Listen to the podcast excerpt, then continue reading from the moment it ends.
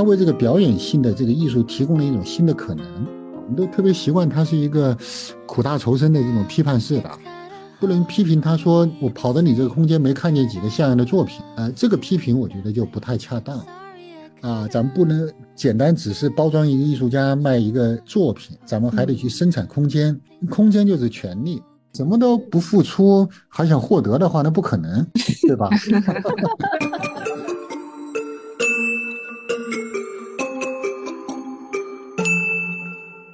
大家好，欢迎大家收听艺术七幺幺。今天呢，我们继续咱们的特别策划啊，老师开聊系列。今天为大家请到的是清华大学美术学院史论系主任陈岸英教授，我们一起欢迎陈老师。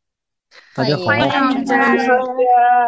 哎，话说我们七幺幺几位同学进入清华园，就是进入美院啊，上的第一堂课就是陈老师的艺术原理课程。反正我们是统一认为陈老师的课还是挺有趣味的。当然了，我个人也觉得门槛还是挺高的。简单跟大家介绍一下陈老师。陈老师读哲学，研究美学。又喜欢民间艺术，学呃寻传统做非遗，而且会根据深厚的这个艺术史的积淀，会对当下的艺术现象和观念进行批判重构，然后形成的更具有解释力的这个艺术理论体系。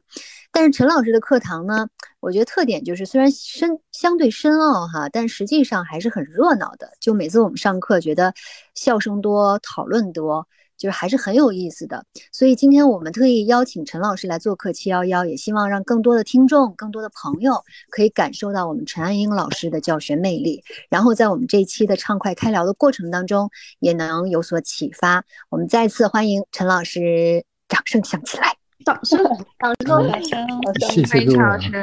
然后今天这个主题呢，我们是想通过一个展览啊来切入。然后请陈老师跟我们聊聊，比如您是如何看待当代艺术以及它的多元性。那么其实这个展呢，呃，大概先跟大家介绍一下，因为可能很多朋友看过，很多朋友可能没有看，就是九月初，呃，明星欧阳娜娜举办的一个跨界艺术展。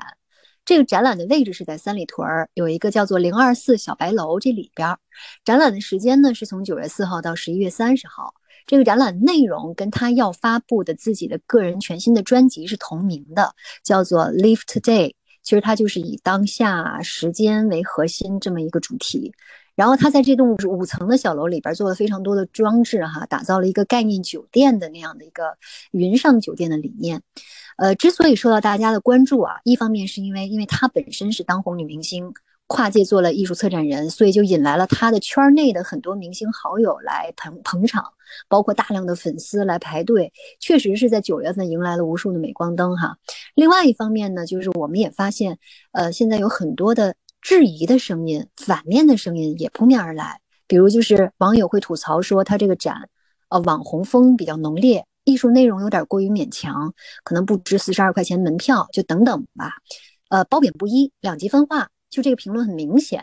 我们知道这个展陈老师没去过，我我也没去过，但是我觉得可以先让我们去过参观过这个展的月月同学给大家再详细介绍一下，包括月月自己的感受，是不是值这四十二块钱门票等等各方面，可能更有发言权，好吗？月月，就是我上次正好是在三里屯参加一个活动，然后是工作日，所以那天人还行，就没有很多。然后这个展览是九月四号开展的嘛，感觉是欧阳娜娜以布达佩斯大饭店为灵感设计的一个，嗯，表达自我的酒店。然后这个展览的外形呢，就是一个六层的小白楼，然后一进去是水吧和餐吧，然后观众可以去买饮料和食物，同时旁边还放着一个照大头贴的机器，就可以在里面照大头贴，然后打印出来。二三四楼和六楼分别对应的主题是爱、失去、勇敢和再见。每个主题都有欧阳娜娜展览开幕第二天，也就是九月五号上线的新专辑《Live Today》中的单曲作为呼应，就是每层都在放不同的音乐，相当于是一个视听结合的一个互动性的装置性展览。比如说，在二楼刚进去是一个朱红色调的客厅。然后再往里面走是一个卧室，然后这个卧室里面的床呢是以豌豆公主的那个童话故事为背景做的床，就是上面铺了很多各种材料做成的床褥。这个卧室里面的衣柜呢，是以《纳尼亚传奇》这个故事为主题做的衣柜，相当于就是这个衣柜的门是以另一个空间的门。然后打开这个衣柜的门之后，你可以进到一个旱冰场里面。然后这个旱冰场大概就是有个十多米长，上面是挂满了各种象征这个策展人特征的这个霓虹灯牌，比如说有猫咪、数字，然后唱片之类的。然后旱冰场下面是一个变换着的霓虹屏幕，然后它就会一直变换不同的颜色、不同的花式这样。当时过去的人工虽然是工作日，但是还有人在排队，因为里面是限流的嘛，而且打卡拍照的人也特别特别的多。哎，我听说里边还有就是除了欧阳娜娜自己以外，其他艺术家的作品是吗？对，就比如说门口有一个那个旋转木马，是一个策展人叫做乔小刀他做的一个艺术展。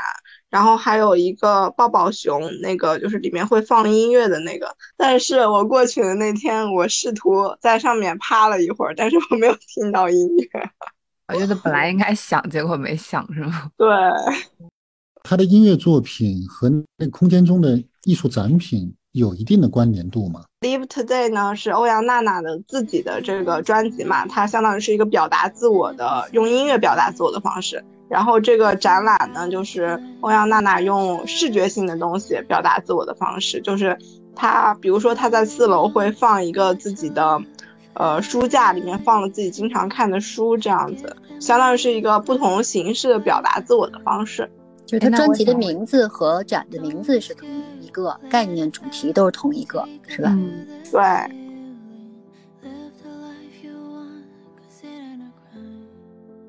听你们描述啊，呃，我还挺想去看的。说来惭愧啊，我对这个流行音乐所知甚少，欧阳娜娜更是不太了解。呃，好像是拉大提琴还唱歌，对吧？呃，你们描述的这个展览呢，呃，我也没有去看过，但是呢，我觉得它可能代表我们当代的某种展览的类型，或者是咱们这个文化产业发展的一个类型。咱们艺术管理同学能够关注啊这样一些呃新的现象啊新的展览和艺术产业模式，呃，我觉得都非常好。呃，我呢就谈谈我个人一些不成熟的看法啊，希望对大家的这个专业学习、专业实践有所启发。我我觉得他这个一个特别好的一个跨界艺术门类之间跨界的一个。一个一个尝试吧，我觉得还挺不错的。嗯，呃，我说说我的这个 想法哈，可能跟一般人想法不一样。哦，呃，我最近我上这个艺术原理啊，呃，我我讲了一些新的问题，以前没讲过的，你没听过。就说咱们把这个艺术啊，它有很多不同的门类，对吧？音乐、舞蹈什么，呃，美术设计，还有这个戏剧、影视啊等等。呃，那么大概的呢，我我我我们可以把它分成两个类型啊，一个是表演性的艺术，一个是这个造型性的艺术，对吧？嗯，那这两个艺术呢，它呃它的区别在什么地方呢？就传统的呃这些理论呢，一般会从什么时间空间啊，这个视觉听觉啊等等来进行区分。那我自己呢有一个新的角度，我从它这个艺术生产的方式来区分的。那几乎所有的这个表演类的艺术，它的艺术的成果都不能离开这个表演者的身体，而我们的这个造型艺术，啊，它都是从一开始就要离开我们身体的。这个呢，这种区分呢，其实导致了很多结果。你比如说这个，呃，一个音乐家哈，或者一个舞蹈家，他到了一定年龄啊，他就不能再表演了。但是我们一个画家，他可以一直画到那个一百岁都没有问题。因为他的这个产品和他的这个自身的身体是分离的。呃，另外呢，就是说从艺术赞助的角度来说，呃，一个一个画家、雕塑家的作品，我买他作品就行。呃，但是对于一个唱戏的啊、唱歌的人来说，呃，基本上你就得把他给养起来啊。包括在美国，很多这个乐团实际上都是由这个基金会来供养的。在某种意义上说，就说他的这个市场 更难形成。那么他要想形成一定这种批量化的这种市场的话，就是有物质成果的市场的话，他首先得依靠这个 copy，比如说这个唱片啊，什么这些版权啊，他得靠这个东西。嗯，那咱们这个美术圈呢，其实呃，当然我们也可以靠这个 copy 来衍生啊，这个版画啊，到各种各样的衍生品。但是呢，我们还是有一个这个物质化的原作这个这个概念的，所以我们有艺术品的交易市场，对吧？有这个美术馆。那通常来说呢，我们这个造型艺术的成果呢，都是在美术馆这个空间里面发生的。啊表演艺术的空间呢，它呃从这个剧院啊、音乐厅到电影院，呃，它和我们的这个美术馆的空间是特别不一样的。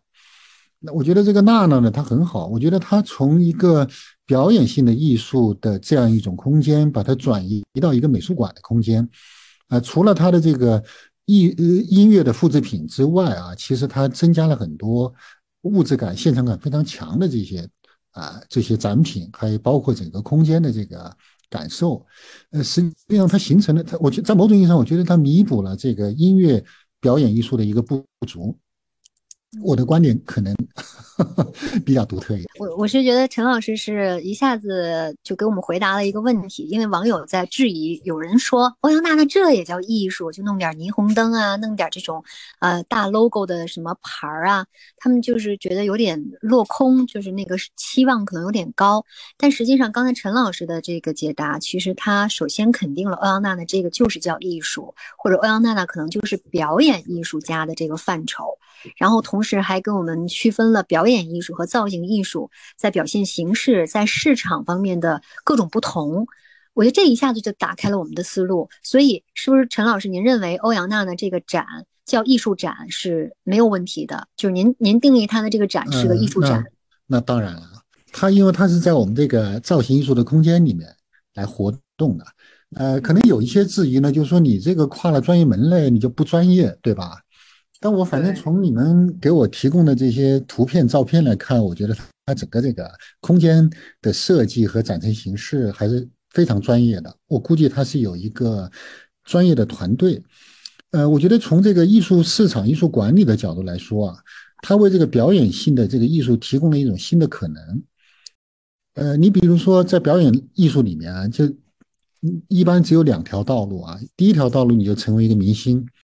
否则的话呢，一般的这种表演类艺术的从业者都得去办考前班，去办那个少儿培训班。呃，我觉得如果有了一种和美术馆空间的这样一种跨界的话，它它也增加了我们这个这种实实物性的或者沉浸式空间体验的这样一种产品类型。这样的话呢，我相信可能就不一定要去办考前班了，它也能够直接和我们的这个造型艺术相媲美了。对，像陈老师讲的这个，就让我想到现在很多的艺术展，它其实里边融入了很多的这种呃舞蹈表演。那像舞蹈表演，如果说他之前是在剧场去表演的话，那其实很多观众他是要求这个舞蹈演员的专业性的。那如果说这个舞蹈表演在呃美术馆的这个空间来去表演的话，其实观众感受的是更多和这个演员的互动。那他其实真的专业性强不强，可能就没有那么。重要或者说是比较次要的，所以我觉得可能这种对对，就是不同的这个呃空间和场所啊，它有不同的惯例，就是观众有不同的期待。你刚才说的很对。那在美术馆的空间里面，我看一段这个舞蹈表演，和我在一个这个专门的这个剧院里面看表演，它还是挺不一样的。不同门类的艺术，它。各有所长，你像这个表演的艺术，它虽然有它的各种缺陷，但是它的一个优势也很明显。就当当你成为一个明星的时候，你这个人啊，就成为一个商品，你就有一种让我们崇拜的这种力量，也可以从这个人本身衍生出很多这个衍生品。那实际上，他把这个呃音乐厅里面的这个东西搬到了美术馆，同时呢，他在音乐界的那种粉丝效应啊，他的偶像效应。也同时得以呈现。其实很多这个做这个造型艺术的当代艺术家，呃，他们也开始在追求这种明星效应。就是说，造型艺术原本应该是给观众只看作品的，对吧？那个人无所谓，你你你，我像一个鸡，我下了蛋以后，你吃我的蛋就好，你不用看这只鸡。但是呢，现在很多这个造型类的艺术家，他也开开一开始学习这个。表演类艺术家的这种呃特色吧。那这个娜娜她跨界到这，恰好把她原本的这个特色给放大了，就是这种音乐的表演性艺术的一个优势放大了。但是如果他是一个三流艺术家、三流音乐家，那就不可能啊完成这个工作。确实是，我觉得他这个展子之所以好多人就是关注，也是因为它本身是一个很具有话题性的，这个也很有流量的这样的一个女明星吧。对了，陈老师，我还有一个呃问题想问您，就是像娜娜，她在这个展前，她发了一个微博记录她这个出专辑、做展览这个心理心路历程，然后里边就。就也提到了一个，就是刚才那个月月说到那个乔小刀，他给娜娜写了一篇文章，叫做《欧阳娜娜做了一个不被人理解的观念艺术展》。那他引用这个文章呢，其实也是想通过这个文章来佐证自己做的是这个观念艺术。但实际上，他这个展览也是被很多人并购，说并没有感觉到它里边很强的观念性。那我个人也感觉说，他这个观念性不是特别的强。那也想请老师可不可以跟我们谈一谈这个观念艺术呢？嗯，好的，呃，这个恰好是我研究的东西啊。这个在这个呃杜尚之后啊，要杜尚从巴黎呃移移民到纽约嘛。这个杜尚呢，他从其实从这个一九一三年开始就做这个现成品，呃，到一七年啊，在美国那个展览上提交了一个一个小便池。那么后来杜尚这个现成品艺术呢，在纽约生根开花，呃，主要是影响了这个。六十年代崛起的，你包括这个极少主义啊，这个概念艺术，还有这个波普艺术。呃，我们今天讲的这个观念艺术啊，它最开始它是一个特殊的流派啊，叫 conceptual art。呃，但是呢，你你也可以在某种意义上说，在杜尚之后，呃，所有的这个当代艺术都是观念性的。这什么意思呢？就是说以前呢，我们都是在一个特殊的一个艺术。门类艺术媒介的这个传统之下来创作，比如说你是一个画家，我是一个雕塑家，而到了这个杜尚以后呢，就是一个艺术家想表达自己的思想观念呢，他可以采用任何一个媒介或者任何一个物品。那在这个意义上呢，我们说这个当代艺术呢，它具有一种观念性。呃，我想呢，这个可能刚才说的这个娜呢，可能是在这个当代艺术的这种观念性这个意义上来说的，就是说他会。采用多媒介的多艺术门类的东西来综合的表达他的某种思想感受吧。你只能批评他，就是说，比如说他这个思想好像看起来很轻松，好像不太严肃啊，或者是他这个思想缺乏这个批判性和前卫性。嗯，但是我想呢，就是说，呃，我们以前习惯的这个呃当代艺术中的这个所谓的观念。观念性或者是先锋性之类的，我们都特别习惯它是一个苦大仇深的这种批判式的。特别在中国啊，八五新潮以来的这些艺术家啊，主题都非常的严肃，对吧？讨论一些重大问题。但是呢，我觉得今天在我们的这个日常生活环境里面，其实嗯，也不是也不一定我们都需要这么严肃、这么重大的这个 问题。你就让我们去呃休闲一下、放松一下。呃，感受一下，其实也挺好的啊。而且娜娜本身也年轻，又这么偶像，本身她这个人的这个人设就很有意思，对吧？你抱一个熊去听她的歌，我觉得这个也未尝不可。那在这个意义上，你也可以说它是观念性的，就是说它是跨艺术门类、跨媒介，然后综合性的表达了一些呃他的某种感受吧，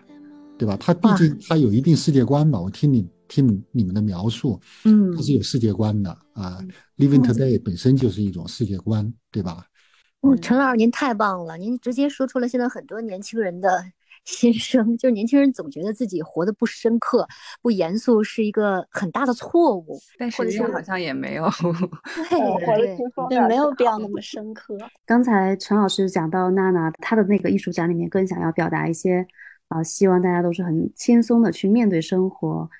嗯，我记得他在自己的那个小作文里头也提到了，他的展览没有说一定要带给大家多么多么深刻的一个思考，他希望每一个来看展的人都能够感受到那种轻松快乐，拍拍照，然后吃点东西，喝点东西，活在当下，就那种感觉。所以可能确实缺少了我们固有的观念里面认为的当代艺术就要特别有深刻性，然后艺术的那种纯粹性。所以我想问一下陈老师，当代艺术的那个审美到底是什么？我们应该怎么去理解？呃，它是这样的啊，就是宽泛一点说吧，就是现当代艺术吧。就这个，在这个二世纪啊，你可以说这个前半段，它可能我们把它叫现代主义艺术，呃，后半段呢，我们把它叫当代艺术，以这个二战啊为一个分界线吧。呃，现代主义艺术呢，它里面它它也包含了这个两个方向吧。第一个方向就是它对这个艺术自身的传统惯例和媒介特性进行一个呃反省啊，或者是一种内在的批判。这是一种，第二种呢，他就是希望这个艺术能介入社会。你像达达主义什么之类的，他对这个还未来主义，他希望这个艺术去改变这个现实。然后当代艺术呢，其实这两种倾向都有，就是我们比较熟悉的一些作品呢，它基本上都是要介入现实或者是评论批判现实，呃，这一类型的东西呢，就给我们形成一个。当代艺术的一个刻板印象，觉得一定得是这种苦大仇深的才叫当代艺术啊，等等。其实这个这个同时期，在这个今日美术馆有一个 Hoffman 的展览，就做那个大黄鸭的荷兰艺术家，他那个作品就很轻松，他做的都是那个玩具，对吧？什么一个鸭子，一个一个一个熊之类的，一个兔子。你去看了，跟很多的那个年轻戴小黄帽的小朋友一起抢着抱那些熊，他可以触摸，可以躺，就是。确实比较儿童，或者说比较这个童真的感觉。没错，他的这个作品啊，他就是故意选了一些不带有这种民族特性啊，也不带有很强的这个思想所谓的深刻内涵的这些这些东西。选择这个东西呢，它放在一个空间里面，可以和这个观众形成一种互动。其实这个他已经达到了他的一个目标。呃，当然以前我在我的课上也讲到这个案例。它可能会有一个更深刻的主题，就是关于全球化的一个一个反省吧。呃，但是从它的这个表面的这个作品上来看，它基本上就是说，采取一些非常轻松的、非常浅的啊这个东西和你互动。呃，你像这个呃日本艺术家村上隆，他也有个幼稚力宣言，还有超扁平艺术，其实他都是讲了这个，就是没有深度的啊这个作品和这个观众形成一个互动。那么当然，村上隆的情况又复杂一点，他有他有苦大仇深的这个思想背景啊，就日本这个民族啊，二战以后怎么重新崛起啊等等，他会想到这些东西啊。但是总体，所以他的作品带有一定的反讽性，就是二次元的世界，实际上是他认为是二战以后日本的民族精神被腰斩之后形成的一种低幼化的一种普遍现象。然后呢，他把这个呈现在当代艺术里面，对他进行一个反讽。呃，村上隆这个，但是他的表面上来看是非常欢快，什么太阳花啊，什么那个那个那个叫什么那个机器猫叮当啊，什么之类的，给人一种非常亲和的一种感觉。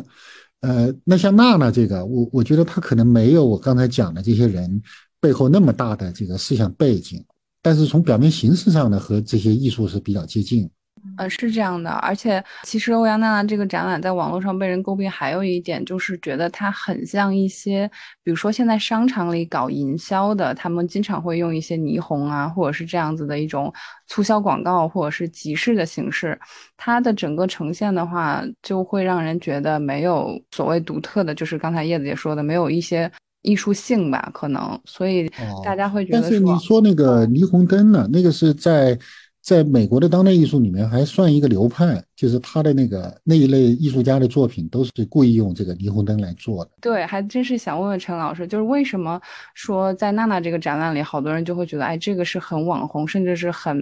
很装饰性的一个东西。但是我们也在国际的博览会上，或者是了解了很多国际艺术家，他们都用霓虹灯进行创作。但是就是有一些艺术家，他用到的这个现成品，就日常生活中的这些材料啊。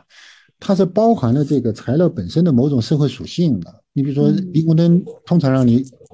有一种某种感觉，对吧？某个社会的一些场所会用到霓虹灯。那当他使用这个材料的时候，其实他潜在的把这一层含义呢转移到他的这个作品里面去。他可能会反讽的，或者批判的，或者等等啊。嗯。呃，那呢，他用这个东西呢，他可能的确缺少点这种反思性和批判性。刚刚陈老师讲的这个，是不是可以理解为，其实艺术的这种纯粹性，或者说艺术的力度，它是无关于形式本身的，而是它背后要解决我们这个社会，或者说我们人本身的一些什么问题？对对对，嗯，其实任何一个艺术史上的这个经典作品，你都可以对它进行模仿，就是风格很像，但是这个并不代表你能达到它那个高度。它的确不能仅仅从它的外观和风格上来区分。我记得好像是丹托。丹托之前也说过这个点，就是呃，杜尚的小便池，你可以去模仿一个，但是你模仿了以后，你是没有这个思考的，你可能只是有一个主题，就是仿杜尚的小便池。但是杜尚的小便池，他先提出来了之后，他是给后人的很多艺术家带来了很多深刻的思考。杜尚小便池，他他关关关心的这个问题和主题是挺深刻的。你再做一个的话，丹托就说你这个。你可以勉强算成艺术品啊，但是你这个关于的这个内容，就是只是关于杜尚。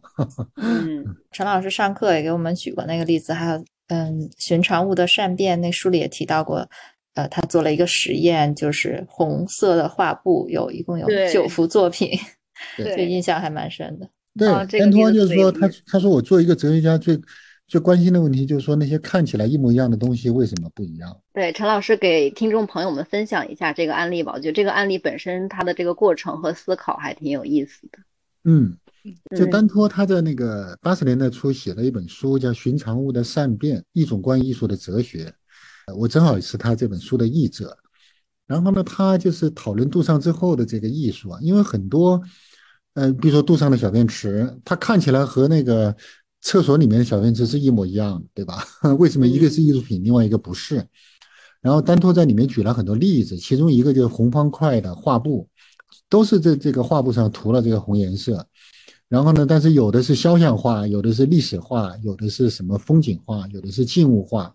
哎，它的这个虽然看起来一模一样，但是它的这个主题都是不一样的，或者类型是不一样的。当我们去看当代艺术的时候，呃，你不能只用你的眼睛。呃，这也恰好是杜尚要批评的一点。他说，传统的这个架层绘画就是都是视网膜主义的，都得靠你的眼睛，对吧？然后呢，但是这个当代艺术呢，它有大量的东西是无形的、观念性的东西。嗯，所以这个你像阿斯丹托在那本书里面就讽刺性的塑造了一个人物角色，叫 Mr. C. Fin 先生，啊，就是。呃，我就只相信他眼睛看到的东西。那么，如果我们的观众们也带着这个，也像这个 Mr. C. Fin 一样去看这个当代艺术展览的话，他往往觉得这个当代艺术是皇帝的新装，是一个骗局，对吧？我明明看到的是一个马桶，为什么你说它是一个艺术品？就是为什么同样一个东西，嗯，放在艺术馆里面它就变成了艺术品，但是在商场里面它就是一个普通的商品。可能这确实是很多我们普通观众不太理解的一个点。其实说到这个呃审美的话，其实一般来说你都得有一定的知识吧啊，比如说你得具备一定的艺术史的修养啊，不是说你一张眼你就能欣赏啊，那个你一张眼一张口能欣赏的东西都是你喝的奶茶或者是你看的大片，那可以。啊，但是像这个，呃，这种音乐美术啊，它还是有一定的门槛的，需要补一些知识。这些作品它之所以有意义，是因为它镶嵌在一个艺术史的脉络里面。呃，当然，像你像娜娜，她要是跨界以后啊，就说你怎么来评价她，这这就会有一个问题：你是在音乐史的角度下评价她呢，你还是在我们的美术史的角度下评价她？她如果跨界时间长了以后，她就得做一个选择。你像我们有一些这个行为艺术家，或者是这个影像艺术家，那你行为艺术家有时候跟那个戏剧表演就无法区分，这个影像艺术家跟那个电影或者电视也无法区分，所以当他达到一定专业级别的时候，的确他可能得有所选择，他是到底是想在我们的这个艺术史里面出名，还是想在电影史或者是戏剧史里面出名啊？这是一个问题。还想问一下。陈老师，就是刚才您讲到艺术史嘛，那什么样的作品就能够进入到艺术史，然后什么样的作品它就进入不了，就是就成为普通的一个艺术作品。这个一般来说啊，它就是呃因为因为艺术，我我刚才说过了，艺术跟这个音乐舞蹈不一样，它是可以被大家来收藏来交易的。那在收藏这个艺术品的过程之中，自然而然会对它进行这个挑选，对吧？那那那如果比如说传世作品啊，经典作品，呃，通常来说大家约定俗成会有一些形成一些共识，啊，这是一种，啊，特别在古代艺术里面啊，这个会有，呃，那么在。这个古代艺术里面，就是说哪些东西，呃，一定会进入艺术史，而且它成为一流的东西，呃，其实很多时候呢，取决于它的这个影响力。你比如说王羲之，他其实他的这个东西，他他成一个偶像以后啊，他的影响力非常的大，对吧？一直到一直到这个现在，他其实一直在产生影响。那么后面有很多艺术家来模仿，或者是呃继承，或者是发展，或者创新，或者反叛。那么都是基于有这个王羲之，那么王羲之的这个地位就非常稳固。也就是说，一个人的这个历史地位，往往是由后来发生的事情来决定的。呃，当代现当代艺术呢，呃，它其实也是这样的，只不过呢，它还有一个另外一个逻辑，就是这种这种创新性的、进步性的一个逻辑啊。你比如说印象派以后。它会有这个后印象派、新印象派，然后后面就会马上出现野兽派，野兽派之后又出现立体主义，啊，等立体主义有构成主义，那它一个主义接一个主义啊，其实它都是层层递进的。就是你如果不在那个时间节点上站在了它这个时代进步的这个高峰上，你没有抢占这个先机的话，其实你永远就不可能进入艺术史或者成为里面的这个一流艺术家。啊，它存在一个这个相互竞赛的这种不断前进、不断创新的这样一个逻辑，啊，但是它当然从另外一个角度看，跟古代也差不多，就是说它的影响力。你说杜尚他为什么这么重要？因为杜尚他影响了这个纽约二世纪这个六七十年代的前卫艺术，这个是杜尚成为当代艺术之父的一个非常重要的原因。那还想问一下，当代艺术是不是也有一个特性，就是不断的去突破原来，比如说您刚刚说到的各种艺术流派，把那些比较知识化的东西，让它又变得好像大家都不太不太能判断它到底是什么东西。现在可能我们很多时候对当代艺术的一个理解，它还是在不断的一个变化过程中的。就像刚才说到那个娜娜的展，它就会特别的跨界，跟我们之前看到的很多那种当代艺术又不太一样了。其实这种跨界说不上特别的新颖吧，它基本上就是对这个艺术的空间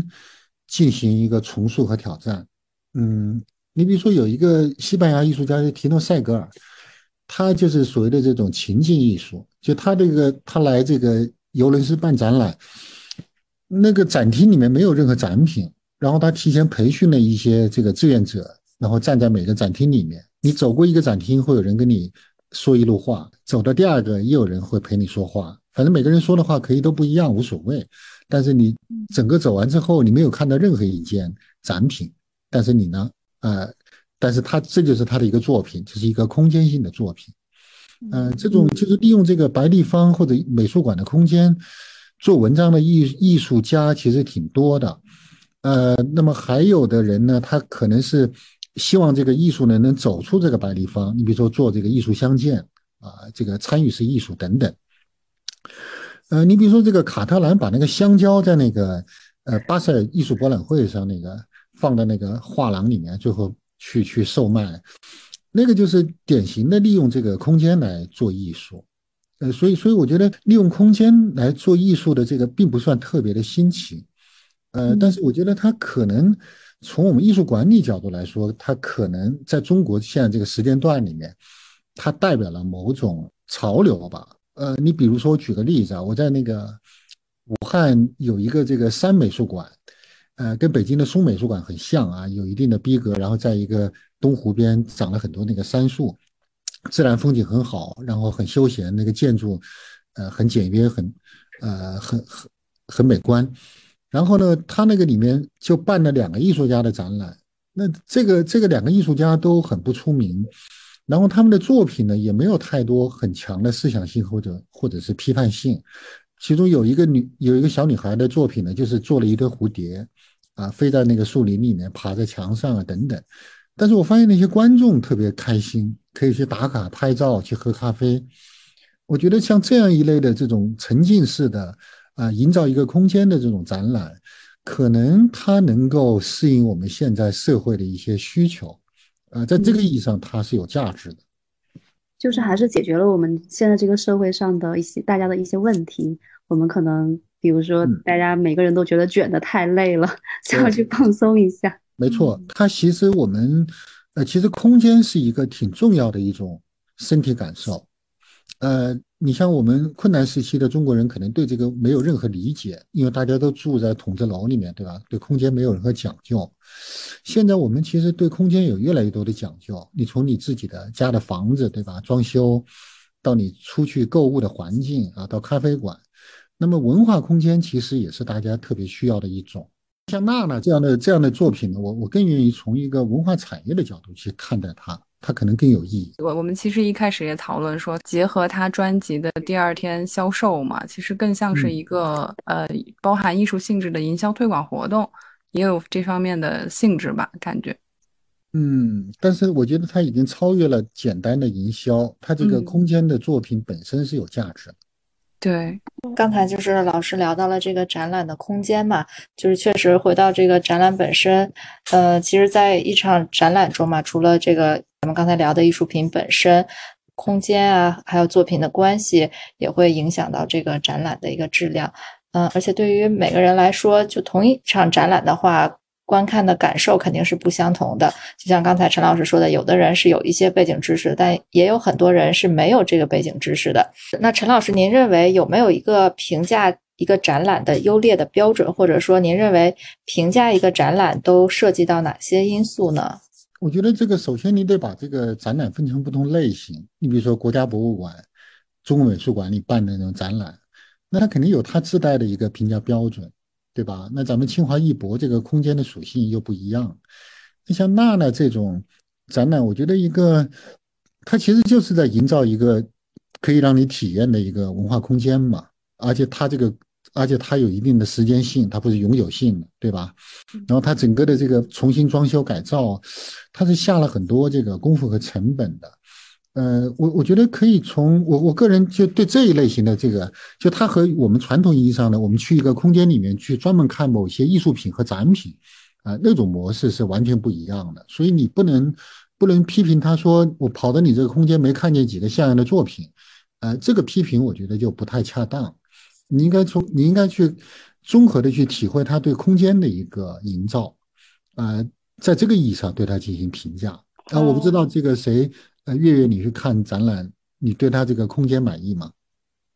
嗯，我去看展览的时候，就是他那个空间其实是设计的比较有游戏性，就是他会就是看展览的时候会打卡，就是在每一个相当于是一个景点的地方会给你盖个章，然后在二三四楼必须得盖够八个章，你才可以到六楼，相当于是就是他把这个空间也进行了游戏性的规划。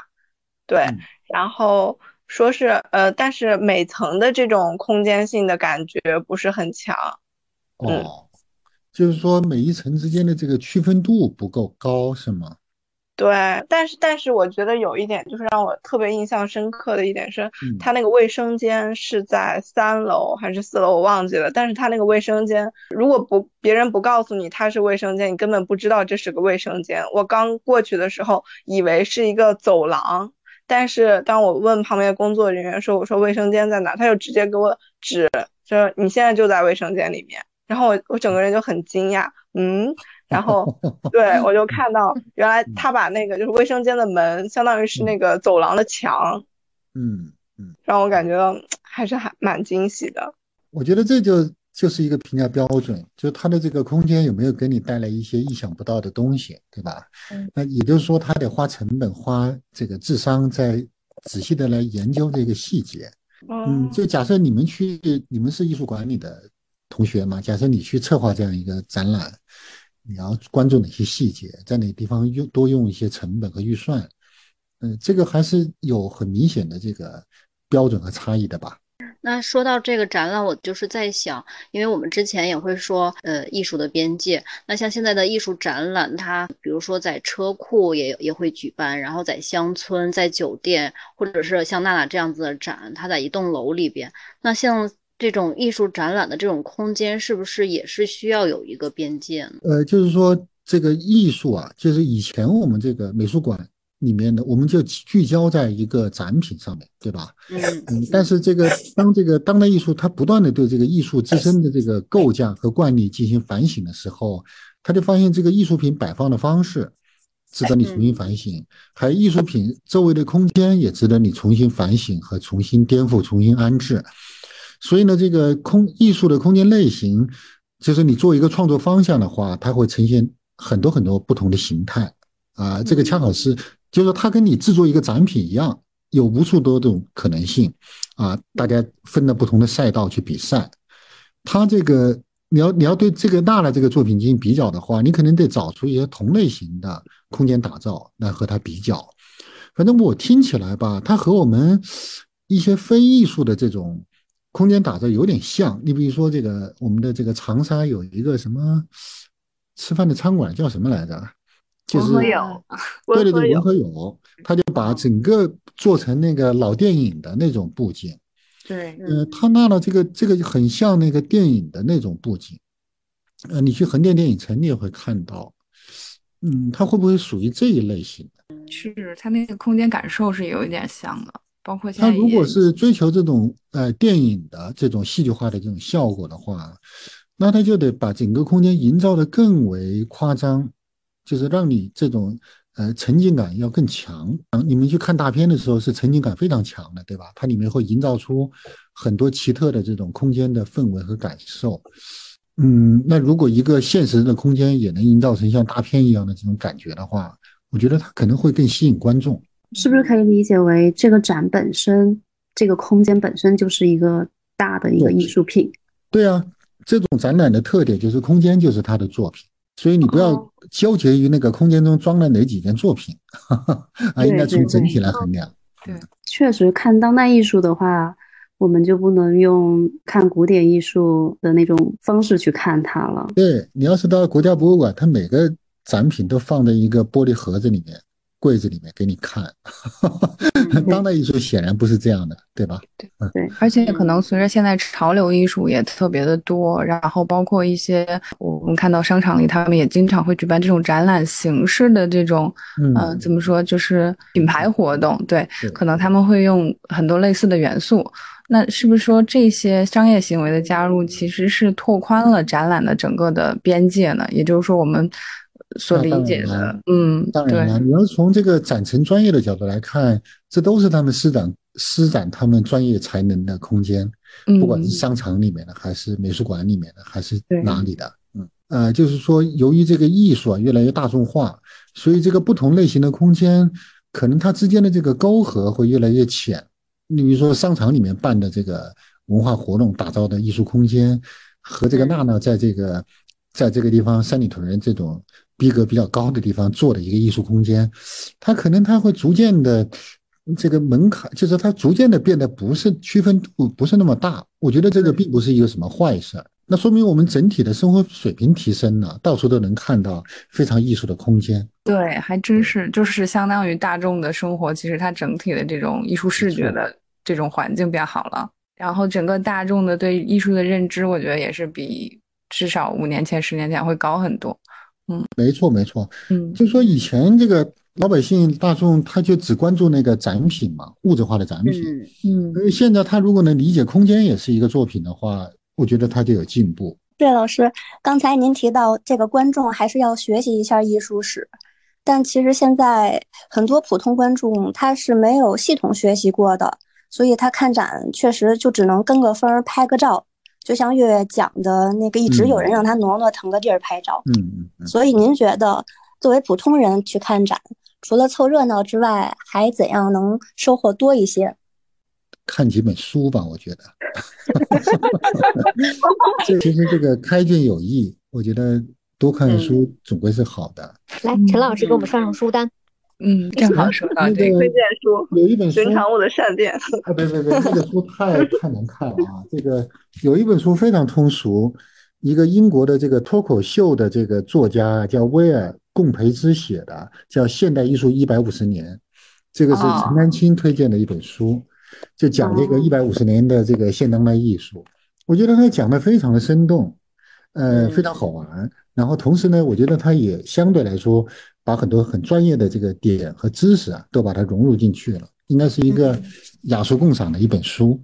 嗯呃，一般的人读这本书会觉得很有趣，呃，我作为一个专业的人读也觉得非常有趣，不是那么的晦涩难懂，对吧？而且还你你要读完这个现代艺术一百五十年，你你就有了一个去参观现当代艺术展览、当代艺术展览的一个基础。你要想什么都不付出还想获得的话，那不可能。